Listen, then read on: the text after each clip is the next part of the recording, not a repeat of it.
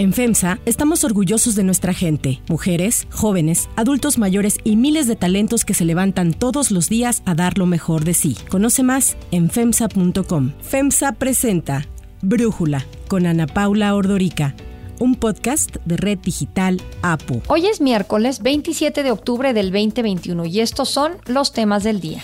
Ante los reclamos de la oposición, el secretario de Salud comparece ante diputados y reconoce desabasto de medicamentos. Manuel Bartlett defiende la iniciativa de reforma que el presidente envió al Congreso y reitera la urgencia de fortalecer a la CFE. De cara a la COP26, la ONU advierte que los compromisos actuales que han hecho la mayoría de los países respecto a la reducción de emisiones de gases de efecto invernadero están por debajo de lo que se necesita. Pero antes vamos con el tema de profundidad. Yo he votado reiteradamente que me parece que la prisión preventiva oficiosa es abiertamente inconvencional porque es una sentencia adelantada. Esta es la opinión de Arturo Saldívar, el presidente de la Suprema Corte. Este lunes, el Pleno de la Suprema Corte declaró inconstitucional la prisión preventiva oficiosa por defraudación fiscal y por la expedición, venta, enajenación, compra o adquisición de comprobantes fiscales que amparen operaciones inexistentes, falsas, o actos jurídicos simulados, o sea, la prisión preventiva oficiosa para los que defrauden al fisco. La decisión se dio por mayoría de votos, con ocho ministros a favor y tres en contra. Entre quienes votaron en contra se encuentran Margarita Ríos Farjat, que fue la titular del SAT, y Yasmín Esquivel Moza, ambas propuestas en el cargo por el presidente Andrés Manuel López Obrador. Para Brújula, Javier Martín, abogado y profesor investigador de la División de Estudios Jurídicos del CIDE, pone en contexto el tema. La decisión de la Corte de invalidar la prisión automática para ciertos delitos fiscales es una buena noticia. En realidad la prisión automática no debería de existir, pero como está contemplada en la Constitución, la Corte siempre ha dicho que no se puede hacer ningún tipo de control sobre lo que la Constitución expresamente dice. En este caso, la Corte sí pudo invalidar eh, esta eh, prisión automática para ciertos delitos fiscales, porque la Constitución lo único que dice es que la prisión automática procede en contra de delitos en contra de la seguridad nacional. Y lo que se hizo en el año de 2019 fue definir que ciertos delitos fiscales iban a ser considerados no delitos contra la seguridad nacional. Ocho ministras y ministros de la Corte decidieron que esto no era posible. Algunos ministros ministros dijeron que estos delitos no eran en contra de la seguridad nacional y otros ministros, hay que destacarlo, también dijeron que esta es una figura que viola los derechos humanos y la presunción de inocencia. Eh, aunque continúa la prisión eh, justificada para este tipo de delitos y por supuesto que se puede condenar a personas para que vayan a la cárcel una vez que hay una sentencia definitiva, es una buena noticia que la Corte haya limitado los alcances de esta figura violatoria de derechos humanos. Tras la resolución, el presidente emitió su opinión señaló que el Poder Judicial debe reformarse porque decisiones como esta obedecen a que la Corte no quiere que vayan a la cárcel los fifís. Sin embargo, aseguró que él va a respetar el fallo. Me parece este, que no se actuó bien, que no procede considerar delito grave y que vayan a prisión quienes cometen grandes fraudes fiscales. Ante estas declaraciones del presidente, el ministro Arturo Saldívar respondió a través de su cuenta de Twitter que la prisión preventiva oficiosa es una condena sin sentencia que por regla general castiga la pobreza. De acuerdo con datos de Intersecta y de Animal Político, todos los días entran a prisión 300 personas. Los detenidos son hombres y mujeres en situación económica vulnerable que apenas cuentan con un abogado de oficio y que a la par de su caso lleva los de 300 personas más. Datos del INEGI revelan que quienes están en prisión son en su mayoría personas que tienen estudios de secundaria o menos, que trabajan en el comercio informal y que debían trabajar toda la semana sin descanso para poder cubrir sus gastos. José Yuste, economista y periodista de finanzas, afirmó para Brújula que aunque el gobierno actual tiene motivos para estar preocupado por la facturación falsa, la decisión de la Suprema Corte fue acertada. La Suprema Corte de Justicia tiene razón. No puede haber esta prisión preventiva oficiosa, es decir, que te metan a la cárcel de manera inmediata solo por sospechar que emitiste una factura falsa. Tiene que existir un juicio y desde luego la presunción de inocencia. Y ya después de ese juicio y presunción de inocencia, si en efecto emitiste una factura falsa o si haces negocios con esta factura falsa, entonces sí, que venga la pena sea de cárcel o la pena de multa que sea indispensable. Ahora, dicho esto, lo otro es que la cuarta transformación, el gobierno obradorista, sí tiene sus razones fiscales para estar preocupado por las facturas falsas. Lo han comentado, es el deporte nacional y es cierto. Encontraron 43 grandes consorcios, cada uno con más de 100 empresas fantasmas que venden facturas falsas. Hay que combatirlas sí, pero no pasar por encima de las garantías individuales. El aumento de la población penitenciaria obedece a la reforma al artículo 19 de la Constitución que presentó en 2019 el presidente Andrés Manuel López Obrador y que fue aprobada por los legisladores de todos los partidos. La medida autoriza el encarcelamiento preventivo automático por 20 delitos, más del doble de los que se permitía antes, con lo que en dos años 130 mil personas fueron detenidas en 21 estados del país. El argumento para aprobar la prisión preventiva oficiosa era que se combatiría la impunidad y sin embargo el 85% de las personas encarceladas el año pasado permanecen sin sentencia y sin que se les haya probado algún delito. Además, se dijo que la reforma frenaría la violencia, pero la mayoría de los detenidos están acusados de delitos menores como robo o narcomenudeo. Y en este contexto, el encarcelamiento de mujeres ha crecido al doble que el de hombres. Actualmente la cifra de mujeres presas sin sentencia es mayor que la de aquellas declaradas culpables y que les fue dictada una condena. Para Arturo Saldívar, presidente de la Suprema Corte de Justicia, la prisión preventiva oficiosa es una medida que debería de ser la excepción, pero que desafortunadamente hoy es la regla en México. El análisis.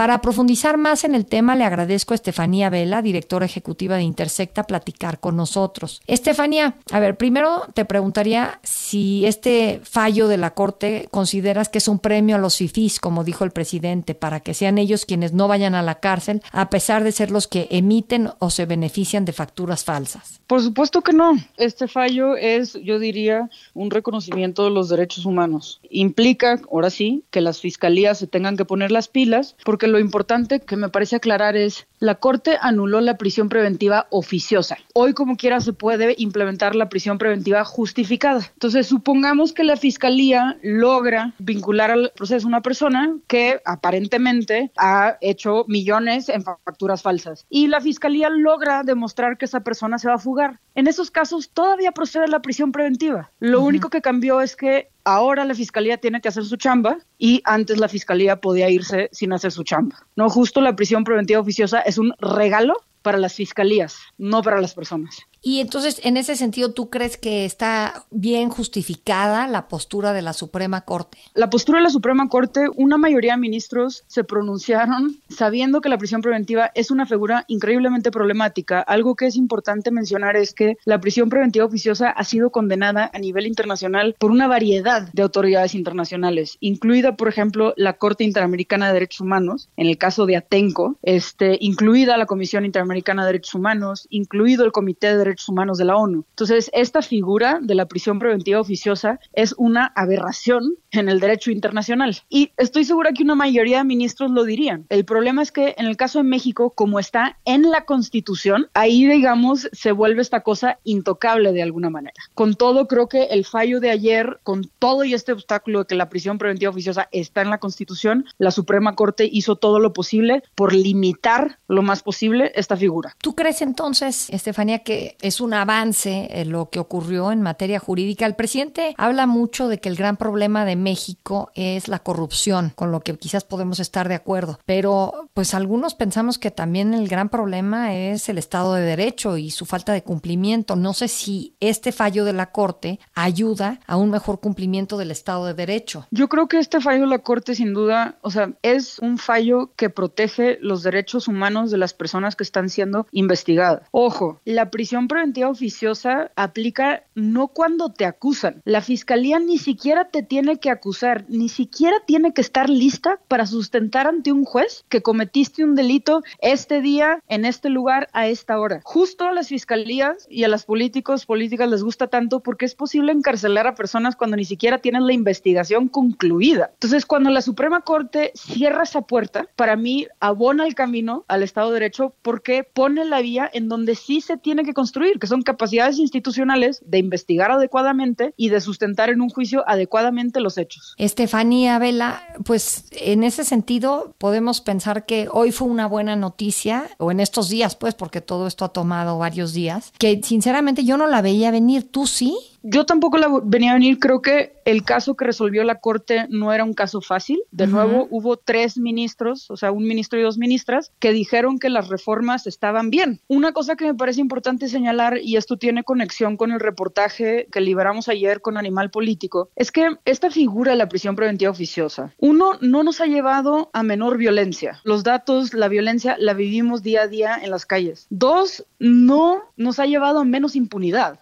Como muestra el reportaje, por ejemplo, siguen siendo pocos los casos que llegan a un juicio con condena. Entonces, no es que haya más casos donde se esclareció la verdad y las personas son encontradas culpables. Entonces, no nos sirve para lo que queremos que sirva, pero lo que hace el reportaje es mostrar cómo está generando más daños. O sea, justo hace que miles de personas, miles de personas pisen la cárcel sin que haya ninguna razón ni prueba para que estén ahí. Y pasan seis meses, un año, dos años, tres años. Muchos casos son literal abiertamente declarados inocentes porque no hay la más mínima prueba y en esos casos lo mejor que reciben es un ups, perdón. Entonces, creo que fallos como el de ayer apuntan en la dirección correcta y justo eh, evitan que injusticias como las que se señalan en el reportaje se sigan cometiendo, que sea más difícil cometer esas injusticias. Estefanía, muchísimas gracias por platicar con nosotros.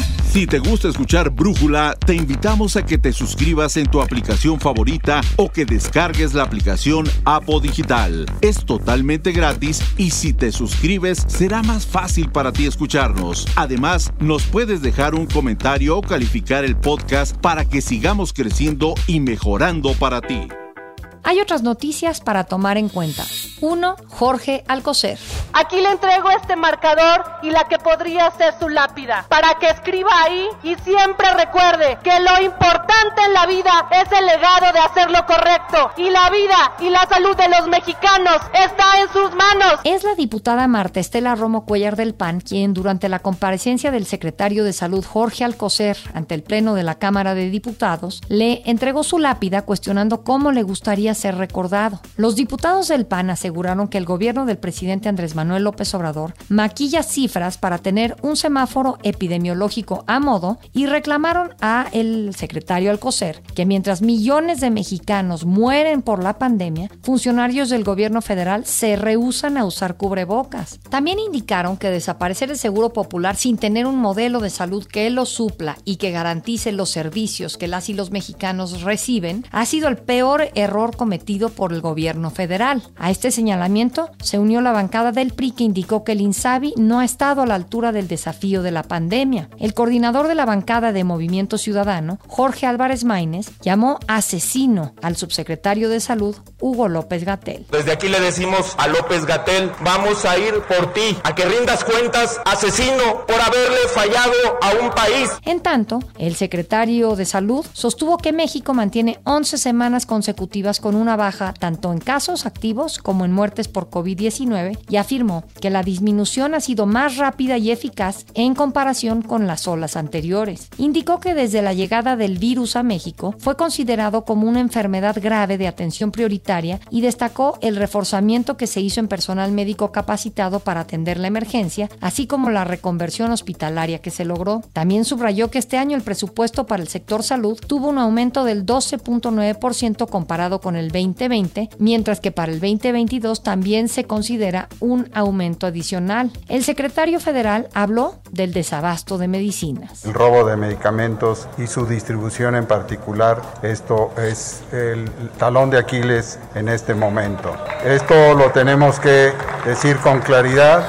2. Manuel Bartlett. Tener abasto público suficiente de energía eléctrica, que no haya apagones y evitar en los hechos que los consumidores domésticos paguen la luz con tarifas más elevadas que las corporaciones empresariales y las grandes cadenas comerciales. Fue así como Manuel Bartlett, director general de la Comisión Federal de Electricidad, recordó el objetivo del gobierno en materia eléctrica. Ayer Bartlett fue a la Cámara de Diputados para comparecer ante las Comisiones Unidas de Energía y de Infraestructura. Ahí dijo que para cumplir con esta meta es necesario el rescate de la CFE. Sobre el reto que ha representado la pandemia, Bartlett dijo que a pesar de que creció el consumo doméstico derivado del confinamiento, la CFE implementó mecanismos para que los hogares no pasaran a la tarifa de alto consumo. De hecho, habló de que la CFE quiere homologar y tener una tarifa única nacional. Bartlett señaló que las centrales renovables son inestables y recordó la crisis climática que congeló gasoductos en Estados Unidos y que afectaron la distribución de gas en México. Estos sucesos, según Bartlett, hacen evidente la necesidad de que Estado, a través de la CFE, sea el que garantice la continuidad del suministro eléctrico. La oposición, casi toda, recriminó la actitud de Manuel Bartlett durante la comparecencia. Aseguraron que pese a los cuestionamientos que se le hicieron, prefirió no responder y se empeñó en defender la iniciativa del presidente. Así nos los platica para Brújula el diputado del PAN, Justino Arriaga, secretario de la Comisión de Energía. Una vez más viene el director de la CFE, Manuel Bartlett, a, a mentir, a decir una serie de cuestiones que no, primero no responden las, las preguntas que le hacemos las y los diputados de la oposición y que vemos que sigue defendiendo a ultranza una iniciativa de reforma o de contrarreforma eléctrica que es nociva para el país. Definitivamente hoy más que nunca estamos convencidos que es un tema de control económico y control político, que no creen en los equilibrios de poder, que quieren todo el poder para la Comisión Federal de Electricidad, aún sabiendo que técnicamente no es viable y que pudiera llegar a tener graves afectaciones de apagones y de, de aumento de tarifas para los eh, mexicanos. Entonces, la verdad, un sabor, muy mal sabor de boca. Vamos a seguir insistiendo en que esta contrarreforma de, de la ley de, le, de electricidad, de energía eléctrica en nuestro país, pues no debe de pasar en beneficio de los mexicanos. No tiene la mayoría morena y sus aliados, no tiene los 333 votos y estaremos listos para que toda la oposición en su conjunto se una y no logren este objetivo que sería, la verdad, lamentable y muy grave para nuestro país. Manuel Bartlett no se salvó de ser cuestionado sobre los escándalos en los que se ha visto envuelto el diputado de Movimiento Ciudadano, Jorge Álvarez Maínez, le preguntó por sus casas y por los contratos que la CFE ha dado al senador de Morena, Armando Guadiana. Si está obsesionado con el carbón y más cuando es negocio para ustedes, director, ¿por qué no nos explica cuántas de sus propiedades o cuántas de sus inversiones están en los Pandora Papers? ¿Por qué no nos explica por qué compraron 11 propiedades en un radio de 2 kilómetros? Ustedes están peleando en esta reforma, ¿sí? Contra los negocios de Peña Nieto porque están peleando por los negocios de Guadiana y de usted, licenciado Barlet. El diputado del Partido Verde, Luis Alberto Martínez, dijo que aunque su bancada no dará un paso atrás en materia de energías renovables, las críticas que ha recibido la iniciativa de reforma energética no han dejado que se valore en su justa dimensión. Reconocemos en lo anterior la disposición del gobierno para escuchar y comprender que un cambio de fondo en el sistema eléctrico nacional que busca mejorar las condiciones de competencia entre los participantes y de fortalecer la rectoría del Estado no podía estar completo sin una estrategia clara para transitar de manera paulatina pero segura a una mayor participación de las energías renovables. 3. Hacia la COP26.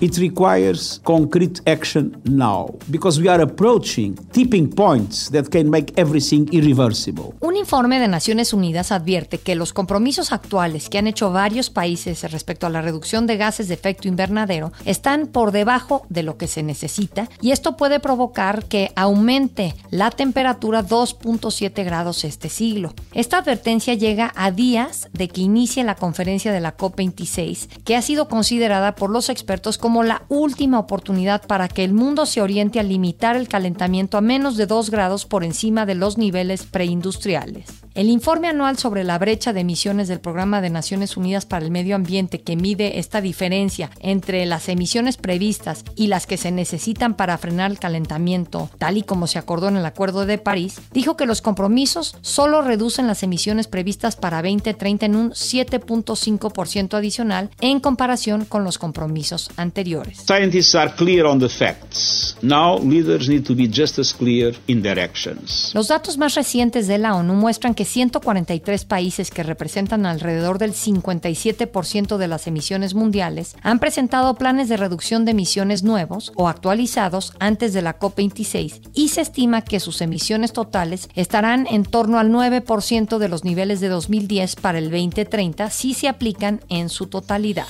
Yo soy Ana Paula Ordorica. Brújula lo produce Batseba Feitelson. En la redacción, Ariadna Villalobos. En la coordinación y redacción, Christopher Chimal. Y en la edición, Omar Lozano. Los esperamos mañana con la información más importante del día. Oxo, Farmacias ISA, Cruz Verde, Oxo Gas, Coca-Cola FEMSA, Invera, Torrey y PTM son algunas de las muchas empresas que crean más de 245 mil empleos tan solo en México y generan valor como parte de FEMSA. FEMSA presentó Brújula con Ana Paula Ordorica, un podcast de Red Digital APO.